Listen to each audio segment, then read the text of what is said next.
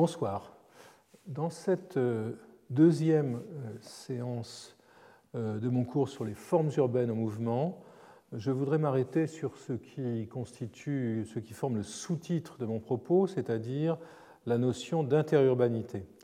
Je voudrais revenir brièvement, pour commencer, aux trois modèles que j'évoquais en conclusion de mon cours de la semaine dernière. Ces trois modèles que je conteste, que ou plutôt par rapport auxquels je voudrais prendre quelques distances, sans, euh, nécessairement considérer qu'ils soient euh, inutiles, euh, complètement obsolètes ou, négatifs, mais ce ne sont en tout cas pas ceux que je voudrais faire fonctionner ici. Donc un modèle qui voit les villes à l'intérieur du dispositif des empires et des systèmes de fondation, un modèle qui insiste sur le, euh, l'impact, l'action à distance des internationales prescriptives, en particulier les congrès internationaux d'architecture moderne. Enfin, les dispositifs qui se fondent sur l'interaction entre, entre culture et formation nationale. Le quatrième modèle que je voudrais évoquer aujourd'hui est celui des dispositifs interurbains. Euh, euh, quatrième modèle qui définit la relation entre les entités constitutives de villes différentes et qui rend compte de leur mode d'assemblage, de leur mode de combinaison, de conjugaison dans chaque ville considérée. L'histoire suggérée n'est donc pas tant l'histoire des relations entre les villes prises en tant que telles comme des méga-objets, mais bien plutôt euh, une histoire de la circulation des rues paradoxal, circulation des espaces de circulation que sont les rues, des places, des bâtiments, euh, que les concepts de la théorie littéraire et des mathématiques, ainsi que certaines techniques artistiques permettent d'interpréter. Euh, évidemment, ces concepts ont déjà euh, parfois connu des, des, usages dans le champ de l'architecture. Je ne prétends pas toujours innover en la matière. les relations entre les villes peuvent faire l'objet d'un ensemble de réflexions placé à l'enseigne du comparatisme urbain. C'est ce qu'a fait, par exemple, il y a quelques années, David Mangin, en s'aidant, ou en plutôt en collectant les travaux d'Alain Bourdin, de Jean-Marc Hoffner, de Dominique Laurin, euh, venu du champ des sciences sociales. Euh, dans cette euh, utile anthologie que vous voyez à gauche, comparer, comparer, comparer des villes, comparer des architectures, il a aussi repris des textes déterminants je pense à celui du regretté Manuel Sola Morales sur les villes de l'arc méditerranéen, donc publication que l'on souhaite voir un jour apparaître sous forme d'un vrai livre. Mon propos, ceci dit, euh, euh, n'est pas de comparer les villes, euh, de voir ce que les villes ont de semblable, mais plutôt de voir ce qu'elles ont de, n'est pas plutôt de, de, voir ce que les villes ont de différent de les, de les, comparer terme à terme sur le plan de la différence, mais plutôt d'observer ce qu'elles ont en commun euh, et comment ce qu'elles ont en commun se constitue au travers d'échanges de, divers ordres. Ce modèle euh, qui permet de considérer dans leur diversité, euh, mais surtout dans leur similitude, les relations entre deux scènes ou deux formes urbaines, est éclairé par la théorie littéraire,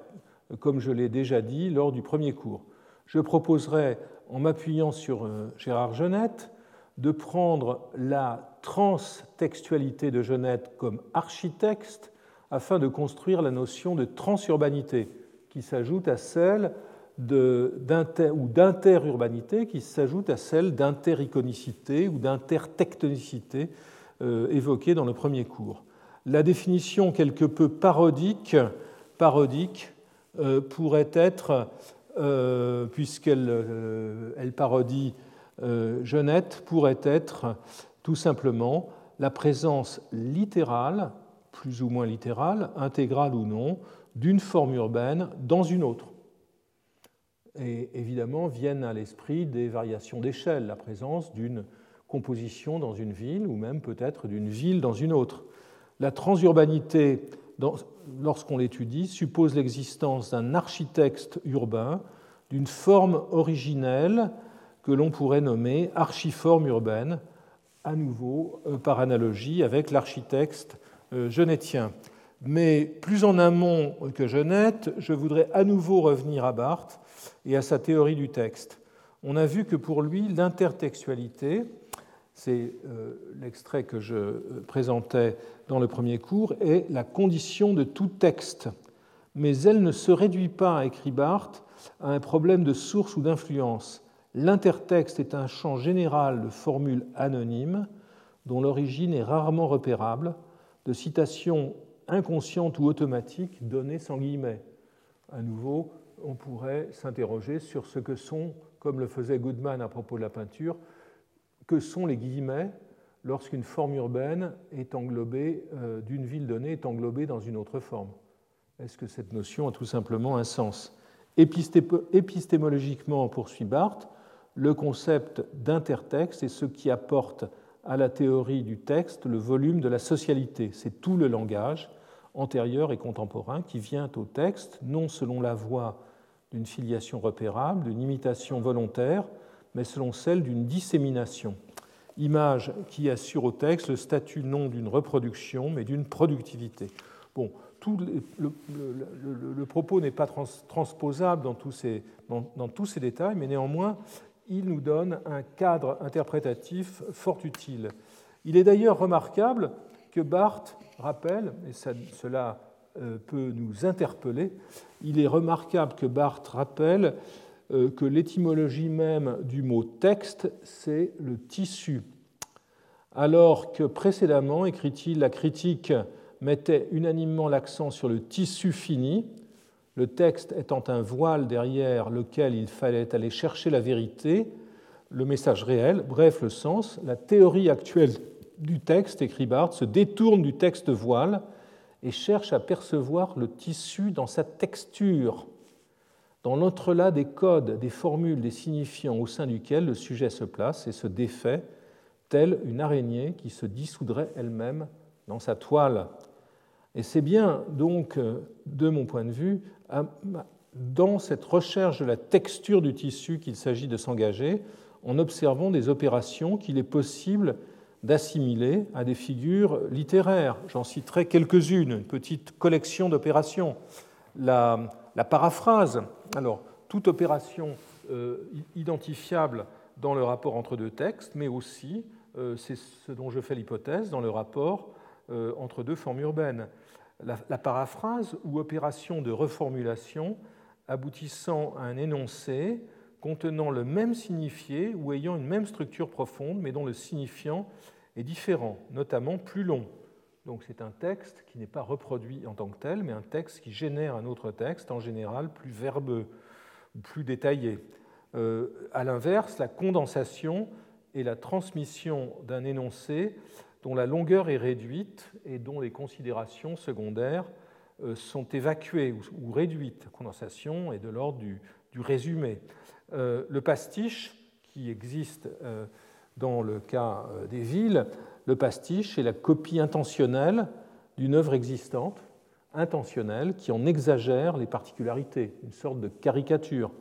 Ceci existe. Je renvoie par exemple au, temple euh, dorique gonflé de euh, Venturi à Venise, montré dans le premier cours. Le plagiat,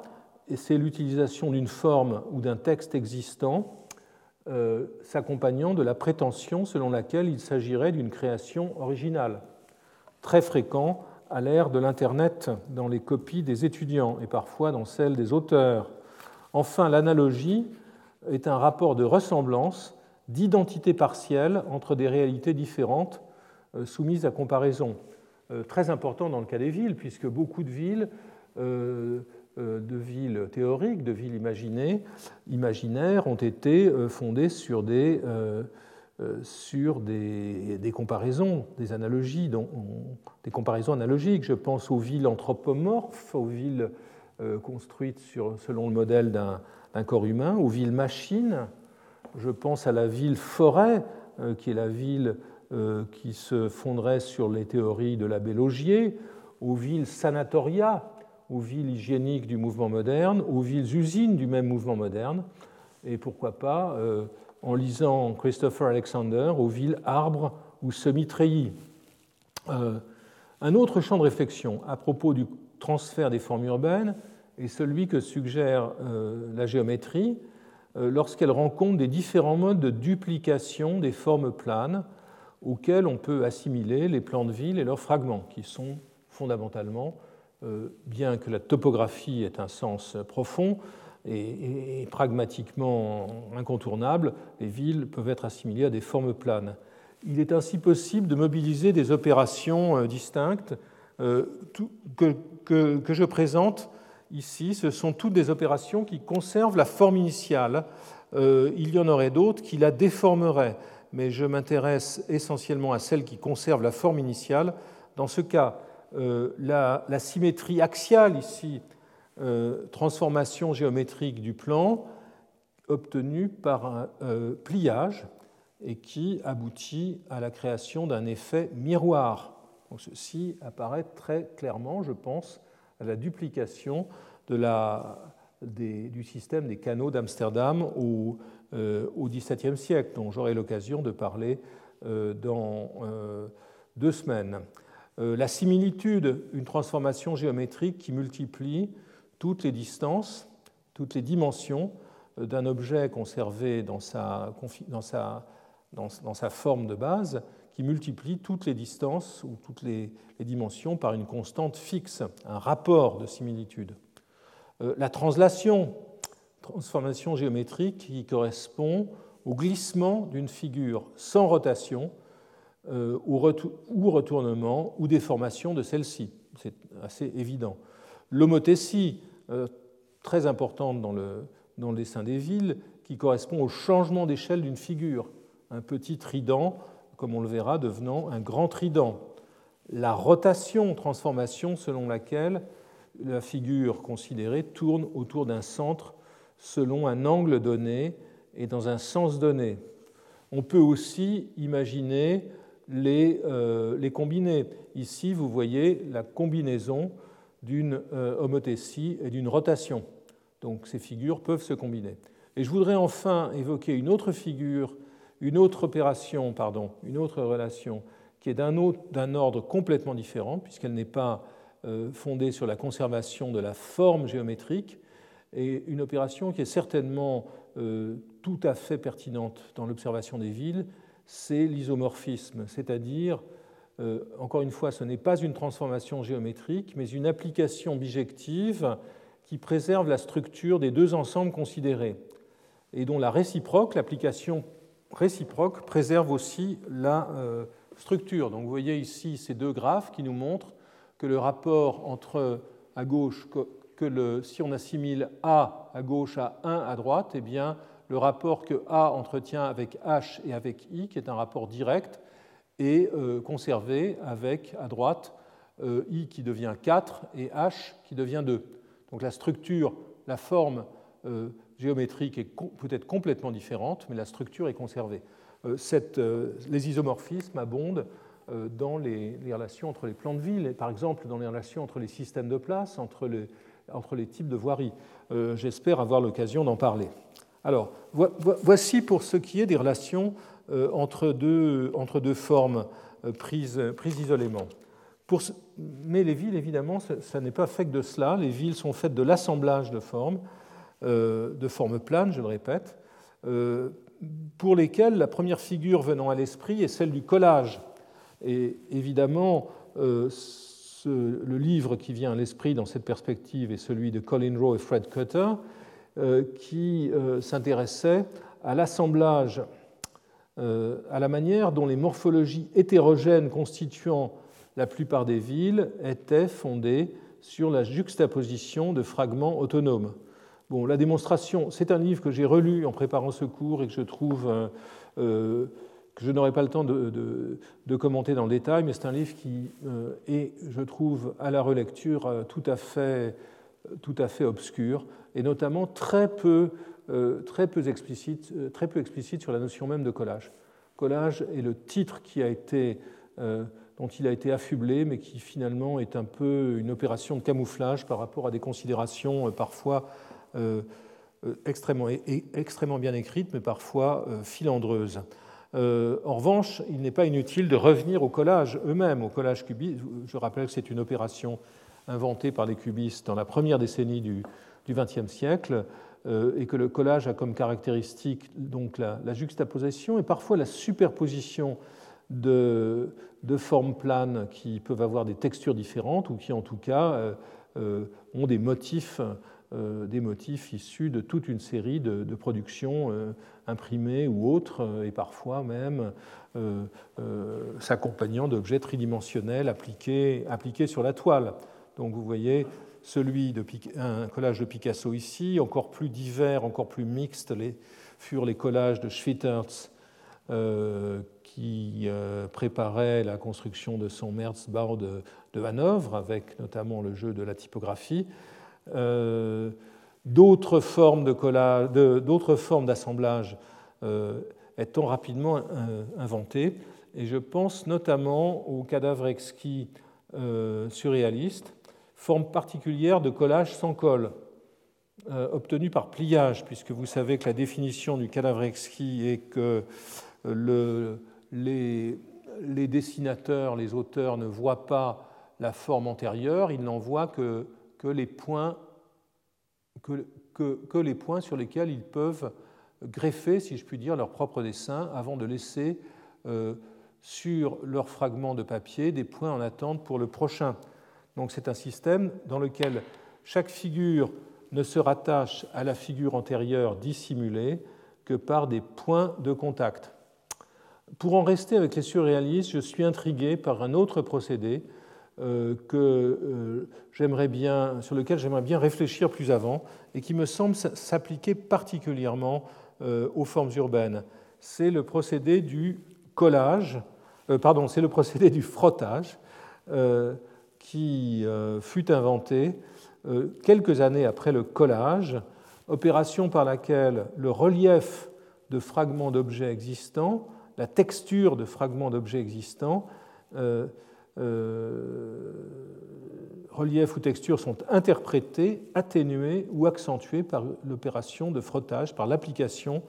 euh, d'une feuille de papier sur lequel, euh, qui, prend le, le, relief, le motif de, l'objet qui, est, qui lui est, sur lequel il est posé. À en croire Max Ernst qui inventa cette technique, euh, il le fit un jour de pluie pendant l'été 1925 en appliquant du papier sur le parquet d'une chambre d'hôtel de la Côte d'Azur, puis en frottant ce papier avec un crayon noir pour en reproduire les nervures. Il donnera l'année suivante les premiers exemples saisissants autant qu'énigmatiques de ces assemblages de textures que vous voyez ici dans son recueil Histoire naturelle, dont plus d'une planche, notamment celle de droite, ressemble à la vue verticale d'un territoire. Euh, est-ce qu'on peut parler de frottage par, euh, de plagiat par anticipation ici, que le frottage euh, révèle un territoire alors qu'il a été fait complètement indépendamment de toute perspective urbaine ou, géographique, je n'en sais rien. Plus proche des mécanismes concrets de production des ensembles urbains que les collages aux bords toujours un peu, un peu trop nets, sauf peut-être dans ce cas-là, mais les bords, vous les voyez ici, sont très nets et linéaires. Les frottages rendent compte des superpositions de trames qui existent souvent dans les villes, euh, comme ces œuvres sédimentées au bord effiloché et incertain, euh, dans certains cas, pas dans tous, il y a une grande variété de frottages chez Ernst, l'artefact collectif résultant de la transurbanité pourrait être déchiffré et désigné en, parodiant euh, Colin Rowe par le terme de frottage city. C'est ce que j'ai proposé dans un article publié euh, au début de l'année dernière dans la revue Matière en Suisse. Alors, nous parlons ici avec le, collage,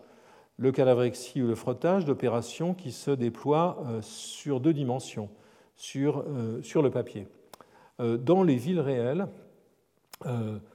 orthogonalement, si je puis dire, aux opérations menées dans les deux dimensions de la surface des villes, la superposition ou la sédimentation des formes peut être pensé comme un palimpseste, à l'image des papyrus ou des parchemins sur lesquels un texte antérieur,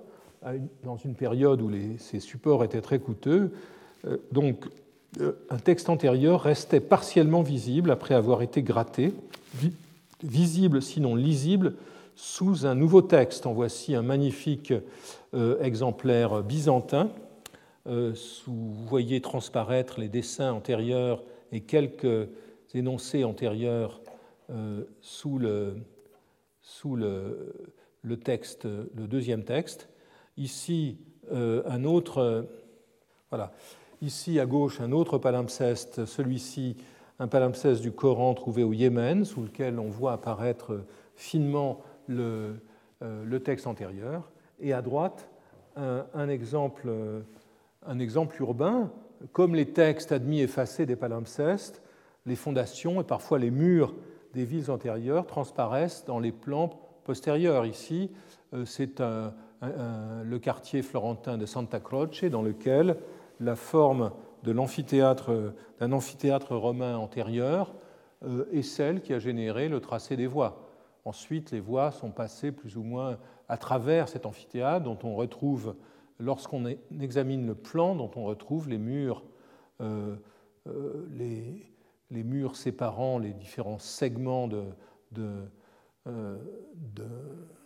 théâtre, de, l'ellipse du théâtre, à l'intérieur des, des immeubles, des immeubles contemporains, des immeubles d'aujourd'hui. Euh, une des plus éclairantes des, réflexions proposées sur la notion de palimpseste est celle euh, qui inspira en 2001 le texte d'André Corbeau, Le territoire comme palimpseste, euh, un texte qui s'applique essentiellement à l'espace rural, mais qui reste, à mon avis, tout à fait pertinent par ailleurs pour la compréhension des villes. Euh, euh, Corbeau a des formules extrêmement efficaces lorsqu'il dit, par exemple, je le cite, les habitants d'un territoire ne cessent de raturer et de réécrire le vieux grimoire des sols, ce que vous voyez à droite avec cette centuriatio romaine qui transparaît très, très clairement dans la structure du territoire euh, de Cesena euh, où l'on voit quelques déviations introduites par la transformation des, villages. Euh, Corbeau écrit aussi Le territoire n'est pas un emballage perdu, ni un produit de consommation qui se remplace. Chacun est unique, d'où la nécessité de recycler, de gratter une fois encore, mais, ajoute-t-il, si possible avec le plus grand soin, le vieux texte que les hommes ont inscrit sur l'irremplaçable matériau des sols afin d'en déposer un nouveau, nouveau texte qui réponde aux nécessités d'aujourd'hui avant d'être abrogé à son tour. Donc ici, euh, ici Corbeau euh, assimile sans complexe et sans se justifier euh, le territoire ou la ville au texte. Cette analyse porte avant tout sur l'espace rural, mais il est possible de l'appliquer aux villes. Dans celles-ci, dans les villes, des formes importées peuvent venir se superposer aux tracés antérieurs, lesquels restent plus ou moins lisibles,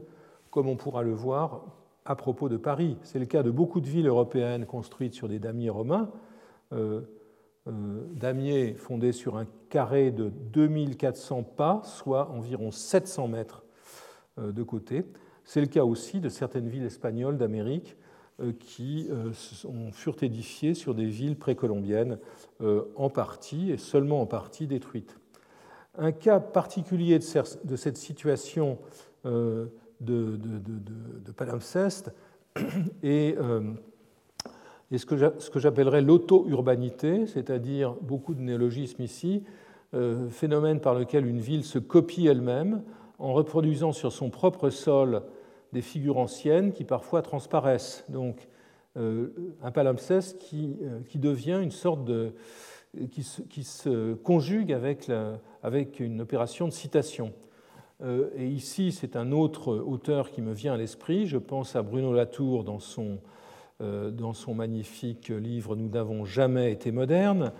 Euh, ce qui me vient à l'esprit, c'est ce passage dans lequel il, il, considère, je cite, que le passé n'est pas dépassé, mais repris, répété, entouré, protégé, recombiné, réinterprété et refait. C'est ce que permet l'opération euh, du palimpseste. Alors avant de m'intéresser à différentes formes de transurbanité, de passer, euh, de m'intéresser à une série d'exemples, euh, je voudrais me placer sous la, sous la protection d'un auteur totalement indispensable pour procéder à cette réflexion, qui est Italo Calvino, Et évidemment, ces villes invisibles, textes populaires, tellement populaires que sans doute un mémoire d'étudiants sur deux le cite dans ce pays,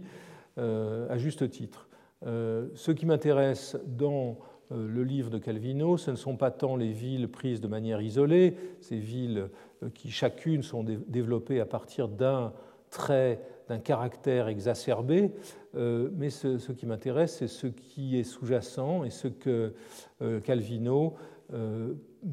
place dans la, dans la bouche de Marco Polo, parlant à Kubilai Khan. Et je cite ce passage qui me semble totalement éclairant pour ce qui va suivre. le Khan dit à à Marco Polo, il en reste une dont tu ne parles jamais, une ville dont tu ne parles jamais. Venise, dit le Marco sourit. Chaque fois que je fais la description d'une ville, je dis quelque chose de Venise. Quand je t'interroge sur d'autres villes, je veux t'entendre parler d'elle et de Venise quand je t'interroge sur Venise. Pour distinguer les qualités des autres, dit euh, Polo, je dois partir d'une première ville qui reste implicite,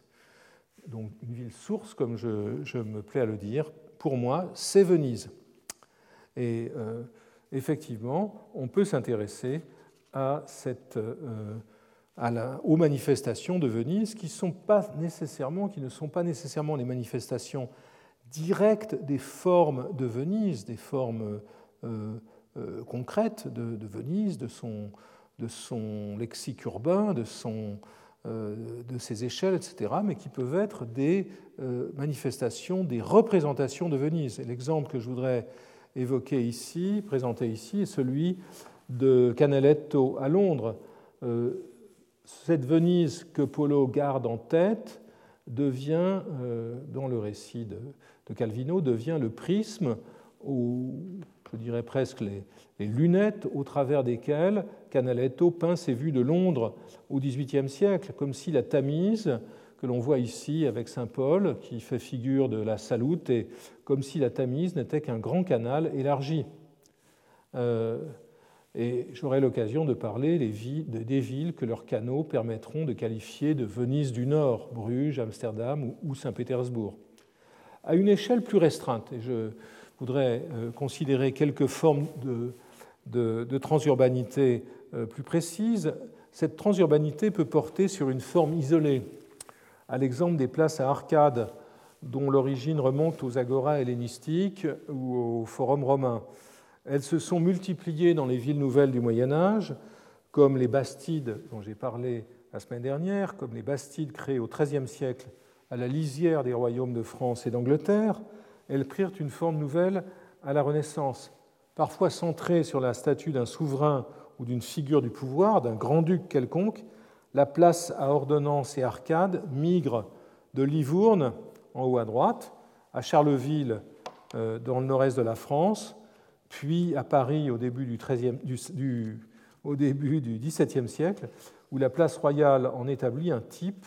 qui sera décliné euh, par la suite dans d'autres villes du royaume. Euh, cette forme de place traverse la Manche avec le Covent Garden d'Inigo Jones avant que d'être transformée dans le Londres géorgien par l'inclusion d'un jardin en son centre, figure qui, à son tour, selon un principe d'itération que j'évoquais euh, à propos d'architecture la semaine dernière, mais qui fonctionne aussi à l'échelle urbaine, elle est transformée euh, par, euh, par sa migration vers le Paris du Second Empire. Parmi les villes pouvant être qualifiées de, sources ou les villes émettrices car elle génère des formes transposables, figure bien évidemment Rome, dont nombre de formes urbaines euh, ont rencontré des échos proches ou lointains.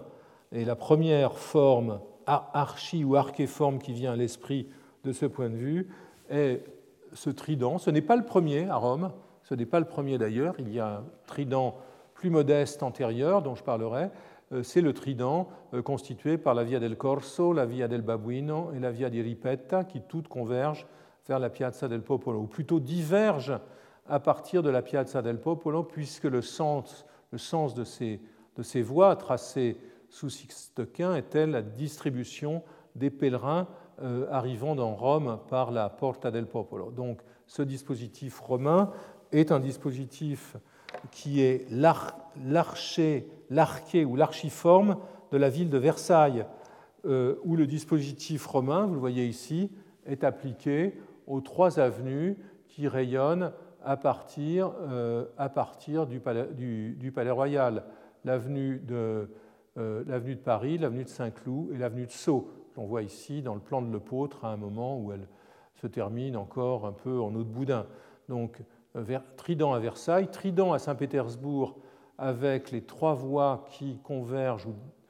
vers ou divergent depuis l'amirauté, l'arsenal créé par Pierre le Grand avec sa flèche, c'est la flèche et non pas l'axe du château qui devient le point de, et non pas l'obélisque de la Piazza del Popolo qui devient le point de départ du Trident, dont la branche la plus importante, là encore j'aurai l'occasion d'en parler dans le détail, est la perspective Niewski, euh, mais qui euh, euh, Trident qui en comprend deux autres évidemment, la perspective Woznicienski au milieu, axiale, et la rue Gorokhovaya, qui, non, pardon, la, la, la est celle-ci, et la Gorokhovaya qui est dans l'axe, donc un trident qui a un sens très différent, avec des voies qui vont, dans l'histoire de Saint-Pétersbourg, prendre des qualités tout à fait, tout à fait différentes la topographie est assez, de, Saint-Pétersbourg est plus complexe que celle de Versailles, et, il était très difficile de prendre ce qui euh, certainement aurait tenté le tsar, le palais euh, impérial, comme point de départ de la perspective. C'était l'édifice signifiant le pouvoir euh, militaire de la Russie, déjà, qui était, qui était à, la base. Cet ensemble de tridents, ces deux tridents, mais il y en a beaucoup d'autres, on en trouve beaucoup à Paris, on en trouve à Washington, euh, cet ensemble de tridents pourrait être lu à l'aide du livre euh, cité la semaine dernière de Pierre Bayard, Le plagiat par anticipation, ce livre qui a précédé, il faut le rappeler, celui de, le texte de Georges Perec, Le voyage d'hiver, cet essai dans lequel Perec imagine que les poètes français, que des poètes parmi les, les plus, les plus insignes de la fin du XIXe siècle aurait été tributaire d'un ouvrage méconnu, imaginé par lui, d'un auteur fictif, Hugo Vernier. Euh, alors, euh, ce que, ce que l'on voit ici, euh, ce que l'on pourrait voir ici, c'est voir dans le trident de la place, dans le trident romain, une, une œuvre qui, en fait, aurait été contaminée, aurait été informée par les œuvres ultérieures. En fait, si je comprends bien le livre, le livre très, talentueux et très, euh, déluré euh, de Bayard, euh, il, n'affirme pas évidemment que, Voltaire aurait lu Conan Doyle ou que, ou que Maupassant aurait lu Proust, mais il, introduit évidemment la lecture, c'est l'acte de lecture qui permet de révéler cette, anticipation. Dans le cas des villes, c'est le, c'est la lecture à laquelle procède le piéton, ou peut-être euh, plutôt l'urbaniste ou l'historien des villes. Si l'on tente de transférer cette méthode dans le champ de l'architecture, encore une fois, est-il possible de dire que le trident romain plagie par anticipation ceux de Versailles et Saint-Pétersbourg euh, ce, qui, serait opportun de faire, c'est une, une, enquête plus précise sur les agents politiques, techniques et artistiques de ce, de ce transfert qui pourrait nous éclairer. Dans le cas de Saint-Pétersbourg, je voudrais euh, évoquer une autre forme d'interurbanité ou de transurbanité, c'est celle qui porte sur le plan d'ensemble de la ville. Euh, dans la première moitié du XVIIIe siècle, lorsque la ville est, fondée par, Pierre le Grand, elle est fondée en 1703, euh, lorsque l'aménagement de la ville, le tracé de la ville débute, Saint-Pétersbourg hésite, si je puis dire, en personnifiant la ville, entre le principe déjà obsolète d'une ville idéale et fortifiée, que vous voyez à droite, euh, complètement centrée sur le palais du souverain. C'est ce qu'imagine le français Jean-Baptiste Alexandre Leblon, euh, donc une ville de pouvoir, pouvoir civil et militaire, et une ville marchande, c'est ce que vous voyez à gauche, le projet de Domenico Trezzini, qui euh, est une ville de, négociants réglée par une trame de canaux à la manière d'Amsterdam. Euh, c'est en définitive un système hybride qui sera choisi. avant que, finalement les, canaux soient bouchés, et que, ainsi que l'a noté l'historien français de Saint-Pétersbourg, Louis Réau, avant que la nouvelle Amsterdam rêvée par Pierre le Grand devienne finalement un nouveau Versailles. Donc je reviendrai sur, euh, sur Saint-Pétersbourg euh, plus, précisément, euh, en y voyant notamment, en y lisant autrement le rapport, rapport à Paris et aux villes françaises. Pour poursuivre, je ne parlerai pas aujourd'hui de Washington, troisième et dernière capitale des États-Unis, ce ne fut pas la première, qu'André Corbeau a, comme Saint-Pétersbourg, qualifié de ville euh, française. Mais je voudrais parler de Londres, où se trouvent certaines des archiformes, des archéformes, des formes originelles de la première capitale des États-Unis, qui fut, après la guerre d'indépendance, New York. New York, qui d'ailleurs avait été détruite, pratiquement complètement incendiée, au moment de cette guerre d'indépendance. Au cours de la période dite fédérale qui fit suite à l'indépendance, les îlots de New York antérieurs au plan des commissaires de, 1811 euh, furent formés, comme vous le voyez ici, de maisons mitoyennes qui reproduisaient les alignements euh, de Bedford Square et d'autres euh, places et d'autres rues des quartiers géorgiens de Londres. La, la, ressemblance entre ces, deux types, entre ces deux voies est tout à fait troublante, surtout lorsqu'on voit des vues lorsqu'on les voit dans des photographies en noir et blanc, car la brique était noire à Londres est devenue rouge à, New York. Euh, dans le cas de Paris, euh, Londres est clairement aussi une ville, une ville qui, a beaucoup observé Londres qui a beaucoup observé Paris et qui observera encore beaucoup Paris, j'y reviendrai. Napoléon III a beaucoup pensé à Londres en programmant les transformations de Paris. On le perçoit dans les espaces vides avec l'interprétation parisienne des squares londoniens, espaces privés outre-Manche où ils contribuent à la régulation des estates géorgiens dont j'ai parlé, mais qui deviennent publics dans euh, les promenades du Paris haussmanien. Euh, on le voit à droite. En revanche, rue de l'Élysée, face euh, face au palais éponyme, c'est une véritable rue londonienne qui est recréée avec la hiérarchie verticale de ses étages et de ses cours anglaises. Pendant et après le Second Empire, Paris euh, aspira à devenir la capitale du monde. Je vous renvoie au livre euh, tout à fait intéressant sur ce point de vue, de, ce point de vue de Patrice Sigonnet, Paris, capitale du monde, des Lumières au surréalisme, livre de 2005. Les formes de la ville haussmannienne euh, migrèrent dans toute la sphère d'influence française et au-delà. par exemple à Chicago, où après l'incendie de 1871, la, ville rêva de devenir Paris on the Lake, notamment au travers du plan de Burnham. À New York, les élus réformateurs, on le verra, et quelques architectes formés aux beaux-arts euh, dénoncèrent le damier de 1811 et proposèrent de le recouper par des, par des diagonales qui permettaient de créer, comme à Paris, des, occasions monumentales. Euh, quant à la figure du boulevard parisien réglé par des horizontales continues, euh, scandées par des coupoles, elle s'est diffusée euh, dans les, dans les Balkans avec les, avec, euh, les boulevards de, Buenos Aires, de Bucarest, ici vus dans leur forme euh, modernisée au cours des années 30, et en Amérique du Sud avec l'avenue Rio Branco de Rio et l'avenida de Mayo à Buenos Aires que vous voyez ici. Outre, outre la citation de cette forme urbaine longitudinale et symétrique,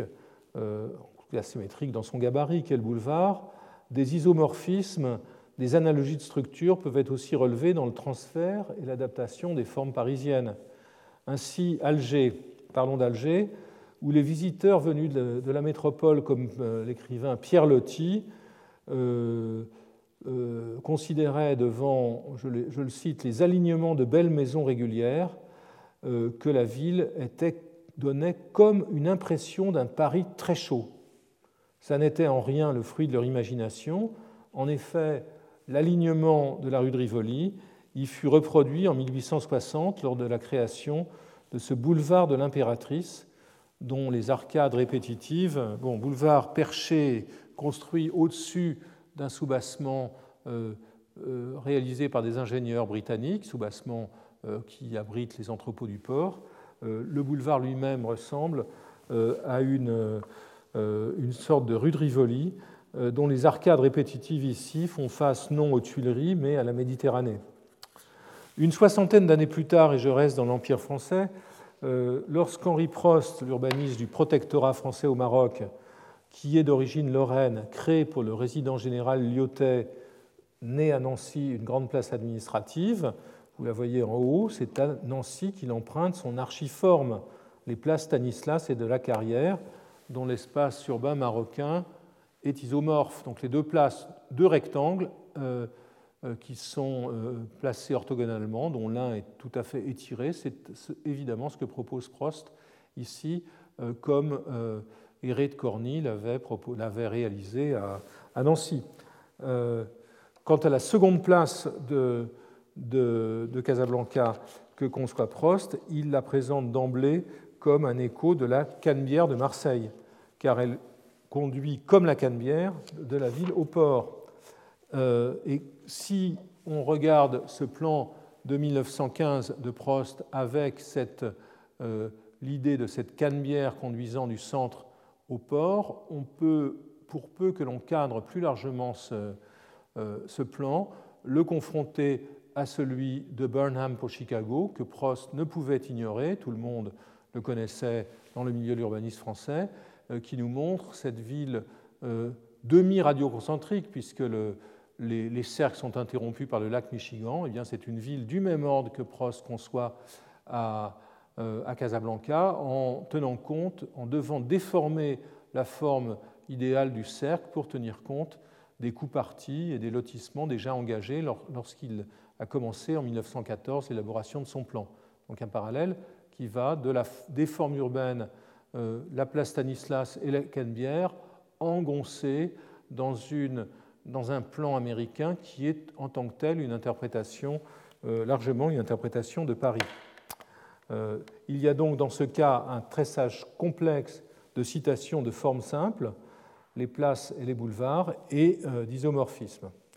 Loin de se limiter à être un réceptacle de formes européennes, Chicago est aussi constitutive d'archiformes urbaines. Ainsi, à l'origine de la théorie de la cité-jardin d'Ebenezer Howard, formulé, on le en 1898, se trouve le faubourg-jardin de Riverside, conçu en 1867 par Frederick Law Olmsted, au sud de Chicago, lié à Chicago par une voie de chemin de fer, dont une des sources est le lotissement parisien du Vésinet, qui est inséparable du chemin de fer de Paris à Saint-Lazare. Euh, et c'est dans cette ville de Chicago que l'on qualifiait à la fin du XIXe siècle, l'on décrivait comme étant la ville-jardin, Urbs in Orto, ou la métropole de la nature, que Howard a conçu euh, son système. Un système dont le rayonnement sera considérable. Et ici, du point de vue de interurbanité, euh, j'évoquerai deux niveaux de circulation du système de Howard, qui est d'une part le niveau euh, structurel, presque topologique, la création d'un troisième paysage, d'un tiers paysage, euh, la ville-campagne qui euh, cumulerait les avantages de la ville et de la campagne et en dissoudrait, en, en, évacuerait magiquement les inconvénients. C'est ce que vous voyez ici dans le dessin de 1898, que vous voyez repris en 1911 en Russie. Le sera également euh, en français par Georges Benoît Lévy, en allemand et, bien plus loin. Donc ça, c'est le niveau structurel de la circulation de la cité-jardin. Et voilà le niveau concret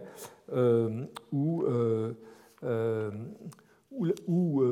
la structure topologique est quelque peu manipulée,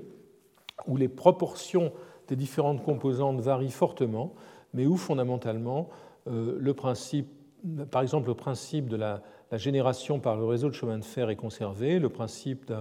des principes radio initiaux euh, associés à des tracés pittoresques. C'est vrai pour la première cité-jardin britannique à Letchworth, pour le faubourg-jardin de Hampstead, et, selon des formes variables euh, États-Unis, en, Allemagne avec Hellerau, la première cité-jardin, euh, ou à Strasbourg, en Russie à Prozorovsk, comme vous le voyez en haut à gauche, au Japon et jusqu'à Radburn dans le New Jersey, où le modèle de Howard, en bas à droite, est, transformé par l'usage de l'automobile. Euh, un autre cas d'interurbanité itérative euh, se trouve, euh, peut être trouvé avec l'avenue Promenade ou le Parkway, à l'origine de l'Eastern Parkway que Comstead, à nouveau, encore lui, trace à Brooklyn en 1871, se trouve l'avenue de l'Impératrice l'actuelle avenue Foch reliant la place de l'Étoile au bois de Boulogne, qu'il avait vu à Paris en 1867. Il en étire démesurément la longueur et en multiplie la largeur, de sorte à accueillir euh, des modes de déplacement diversifiés. Dans sa brochure de 1870, Public Parks and the Enlargement of Towns, Olmsted transforme cette voie, avec qui a des chaussées juxtaposées, en un dispositif généralisé de liaison entre les, entre les grands, grands parcs, c'est ce qu'il préconise pour New York et ce qu'il réalise à, euh, à Boston avec le, la séquence dite du collier d'émeraude autour du centre de Boston, qui trouve son origine, vous voyez ici, dans le Common Boston, dans Commonwealth Avenue, qui le prolongeait linéairement, et vous voyez ici comment euh, la, rivière euh, la est euh, transformée en parc par, euh, par Olmsted pour aboutir au noyau d'un système de parc qui deviendra bien plus considérable, ainsi qu'on le voit ici dans la représentation qu'en donne le français forestier en 1906. Ici, le, le, travail de Forestier est tout à fait intéressant puisqu'il va préconiser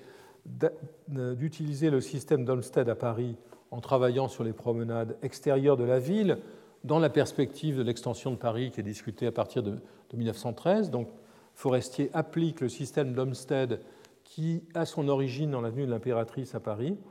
et le déplace vers l'Amérique du Sud euh, lorsqu'il élabore en 1924 un plan pour les promenades de Buenos Aires. Alors, euh, d'est en ouest, une autre migration euh, la Stadtkrone, la couronne de la ville, euh, qui est projet présenté dans un, dans un ouvrage publié en 1919 par Bruno Taut, c'est un projet qui idéalise les temples orientaux et puise dans le passé exotique et lointain des villes d'Indonésie, d'Inde ou de Chine des formes adaptées aux villes européennes, l'idée étant de les couronner par un centre et un édifice euh, célébrant les vertus, civiques, un édifice qui aurait une fonction euh, largement euh, culturelle, euh, sinon, sinon religieuse, une religion laïque. Lecteur de la revue de, Taut Frühlicht, Taut, Le Corbusier reprend ce principe en 1922 dans sa ville contemporaine pour 3 millions d'habitants, projet d'autant plus transurbain qu'il répond aussi aux réflexions berlinoises du moment sur New York. Spirituel dans le cas de Taut, la couronne des gratte-ciel devient chez lui une métonymie de l'organisation capitaliste. Un regard plus soutenu sur ce projet instaurateur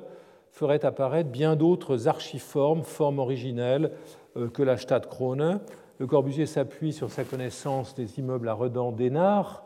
qu'il a calqué, comme on le voit à gauche, en 1915 à la Bibliothèque nationale. Il s'appuie sur le projet de Ville-Tour étudié par Perret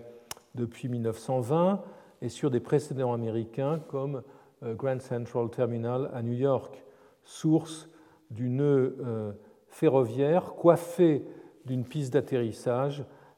située en plein centre de la ville contemporaine, que l'on voit, que l'on devine sur cette perspective ici. La transurbanité synchronique ici se compose avec la diachronie. Quant à l'espace central de cette ville contemporaine, il peut être rapproché du Palais Royal de Paris et du Parc de Versailles. C'est ce qu'a proposé Francesco Passanti, excellent corbusologue, et son tracé d'ensemble, celui de la ville contemporaine, se trouvera justifié par une allusion explicite au plan de Pékin, comme si, euh, et là encore, peut-être pourrait-on euh, s'amuser à appliquer les théories de Bayard et voir dans Pékin le, dans le plagiat par anticipation de la ville contemporaine de Le Corbusier. Ce plan que vous voyez ici reproduit avec des commentaires flatteurs dans les pages d'urbanisme un plan présenté comme un modèle d'ordre, Le Corbusier écornant au passage les Européens qui ont voulu coloniser la Chine. les stratégies de persuasion de Le Corbusier, très intenses et très, récurrentes, passent aussi euh, il faut le dire, par ce que j'appellerais une transurbanité négative, fondée sur l'opposition entre une forme urbaine faisant office de repoussoir et celle qui lui est opposée. C'est le cas, par exemple, avec cette page d'urbanisme où la confusion de Manhattan est dénoncée pour souligner par contraste l'ordre et la rationalité de la ville contemporaine. Un autre cas, un autre cas de transurbanité qui m'intéresse bien, euh, euh, et qui figure dans mon dernier, ouvrage sur l'américanisme russe, c'est celui qui voit euh, Nicolas Miliutin, bureaucrate soviétique passionné d'urbanisme, à tel point qu'il passera un diplôme d'architecte à la fin des années 30, appliquer le système de la ville linéaire élaboré en 1894 par Arturo Soria Imata, l'appliquer aux villes industrielles édifiées dans le cadre du premier plan quinquennal. Ce n'est pas à partir de l'expérience concrète de la Ciudad Lineal de Madrid euh, qu'il élabore ses projets, mais à partir de la publication des dessins de Soria, ici, euh, par Lissitsky, qui les tient lui-même d'un texte publié par le théoricien de la coopération Charles Gilles, donc un mécanisme de transmission assez complexe. Ce système linéaire est, formé, est accouplé, si je puis dire, à une transposition de la chaîne de montage de Ford et c'est de cette liaison étrange et passablement absurde que naît la, la Sotsgorod ou la ville socialiste de Miliutin, à un moment où les théories de Ford sont extrêmement populaires en Russie. Ces propositions, et il est intéressant de suivre euh, tout cela, ces propositions sont lues et traduites en Allemagne, où elles inspirent euh, euh, Ernst Mayl, l'architecte de Francfort, Otto Ernst Schweitzer qui opère sous le nazisme, et, dessine ce plan linéaire pour la région de Karlsruhe. Puis Le Corbusier les reprend, ces idées, dans ces trois établissements humains de 1945, en réintroduisant, vous le voyez dans ce dessin, ce dessin reprend l'idée, le, principe qui avait été énoncé par Soria Imata. Donc Miliutin réconcilié avec Soria dans ce dessin, qui inspire la vision du combinat linéaire parallèle au rivage de Casablanca, euh, dessiné par Michel Écochard en 1950. Euh, ce qui est assez amusant si l'on sait qu'un des exemples d'application du système de Soria avait été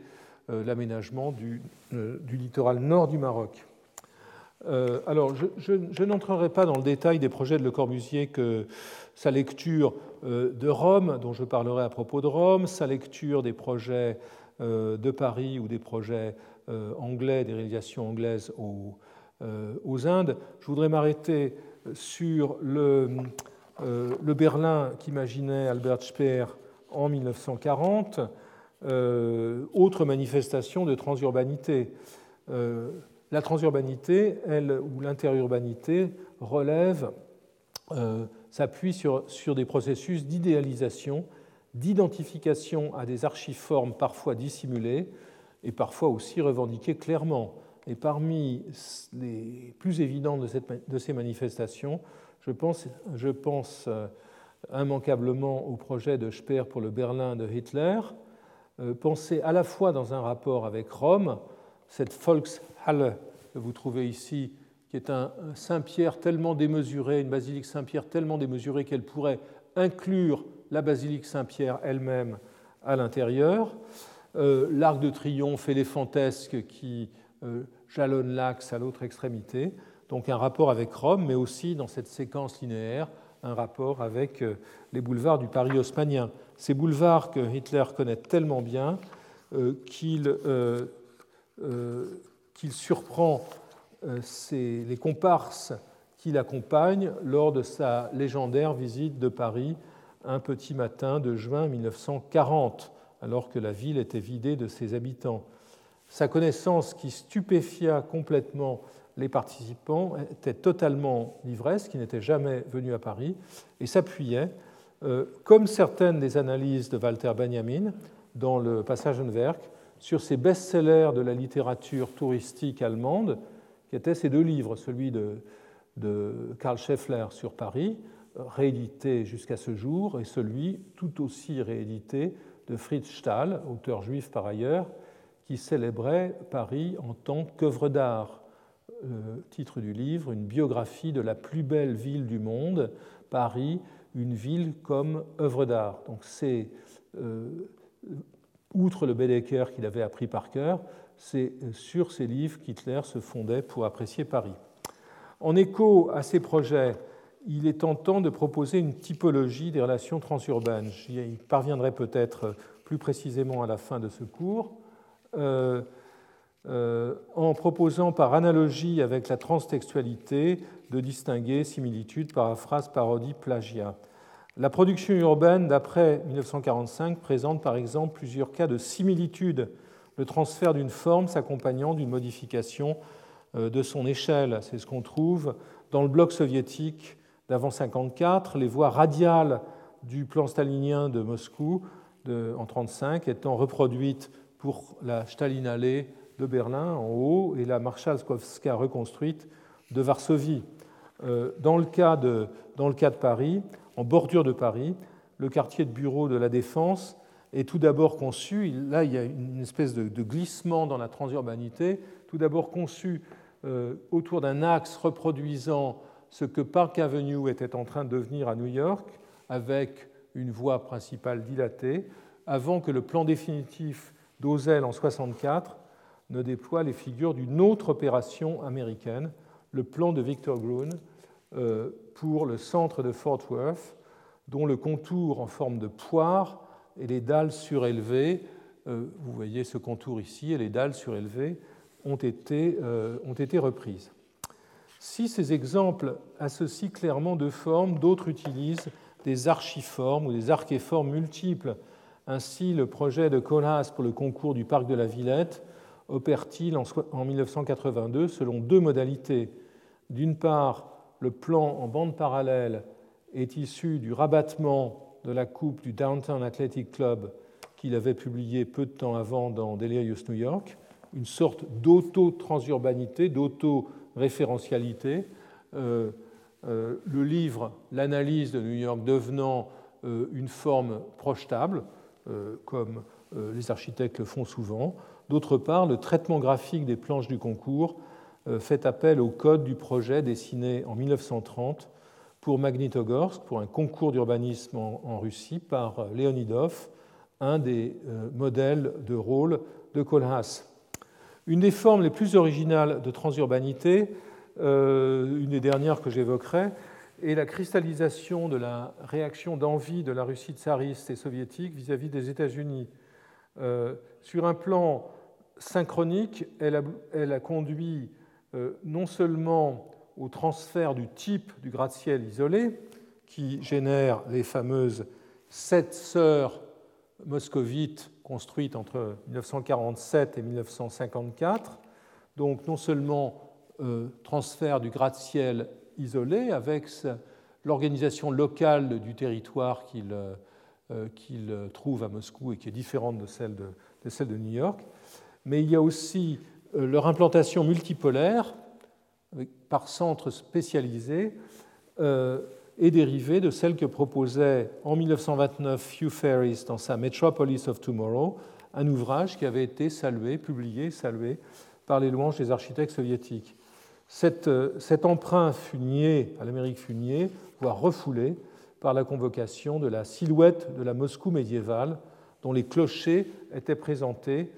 comme les précédents des nouvelles tours. C'est ce que vous voyez sur cet extraordinaire dessin que j'ai mis longtemps à identifier, qui fut fait par un illustrateur polonais dans les années 50 pour justifier la construction du palais de la science et de la culture à Varsovie, cadeau de, euh, fraternel de l'Union soviétique. Et le propos ici est très intéressant. Euh, en général, les gratte-ciels sont présentés, c'était le cas dans l'iconographie euh, soviétique, comme étant d'une hauteur vertigineuse, beaucoup plus haut que tous ceux qui les accompagnent. Vous voyez au contraire ici qu'ils sont présentés comme étant presque des nains à côté des tours du Kremlin et des clochers de la ville. Ils sont donc en quelque sorte naturalisés dans cette, euh, dans cette représentation. Euh, ici, la transurbanité devient plus qu'une affaire de dessin, même si elle est une affaire de dessin, car l'archiforme urbaine concrète se superpose à un, architecte symbolique. Je voudrais terminer mon propos d'aujourd'hui euh, en évoquant très rapidement euh, Shanghai. Les grandes villes d'Asie n'échappent pas au phénomène dont j'ai parlé. Shanghai est depuis le 19e siècle, que vous voyez ici dans la maquette du, musée de la ville, une maquette qui est d'ailleurs obsolète, depuis bien d'autres gratte-ciel se sont accumulés. Euh, ici le plan de 31. Shanghai euh, est depuis le 19e siècle un collage de fragments correspondants aux différentes concessions, peut-être un frottage, avec leur morphologie particulière, concessions encore largement présentes dans le cœur de la métropole, où euh, architectes et bureaux d'études actifs dans les années 30 avaient organisé la migration de type exotique. À gauche, un immeuble de Hudetz, architecte slovaque. À droite, l'agence de Palmer Turner, basée à Hong Kong, qui imite les, types américains. Cet exotisme euh, shanghaïen s'est fait jour à nouveau dans le cadre de la croissance urbaine vertigineuse de la métropole, au sein de laquelle des villes nouvelles thématisées sont apparues, qui sont de véritables pastiches des villes européennes, une ville allemande, une ville française, ici une ville néerlandaise. Dans le même temps, et c'est ma dernière image, le dispositif s'inverse et le modèle de développement urbain de Shanghai devient, toute proportion gardée, toute euh, différence en termes de, richesse, de, puissance économique euh, euh, considérée, ce dispositif devient une inspiration pour Moscou dans une migration en quelque sorte est-est de, l'Asie orientale à l'Europe orientale des formes urbaines et des types architecturaux. Merci.